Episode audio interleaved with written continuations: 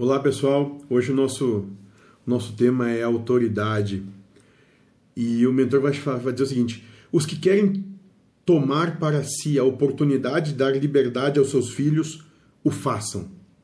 Porque quando se dá plena liberdade, também se tem plena autoridade, assim é o Pai para convosco.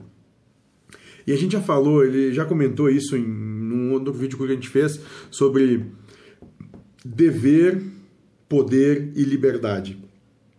E ele fala disso que para te dar liberdade, quando tu dá liberdade, é porque tu já tem todo o teu dever, né? E, e o teu poder consagrados em ti, né? Nas tuas acepções e condições de realização.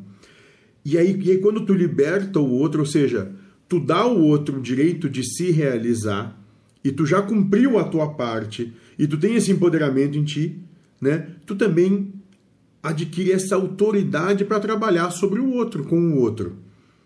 Né?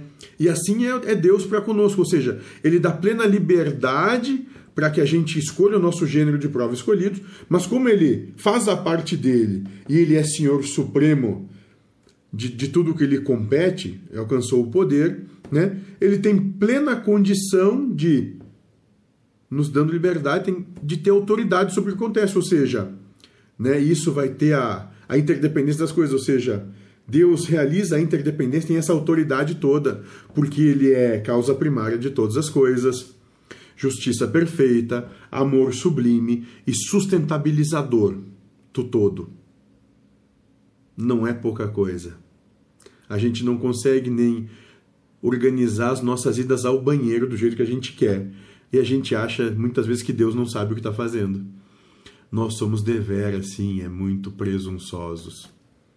Por isso que nós não temos muita autoridade sobre quem quer que seja, quiçá sobre nós mesmos. Sejam felizes.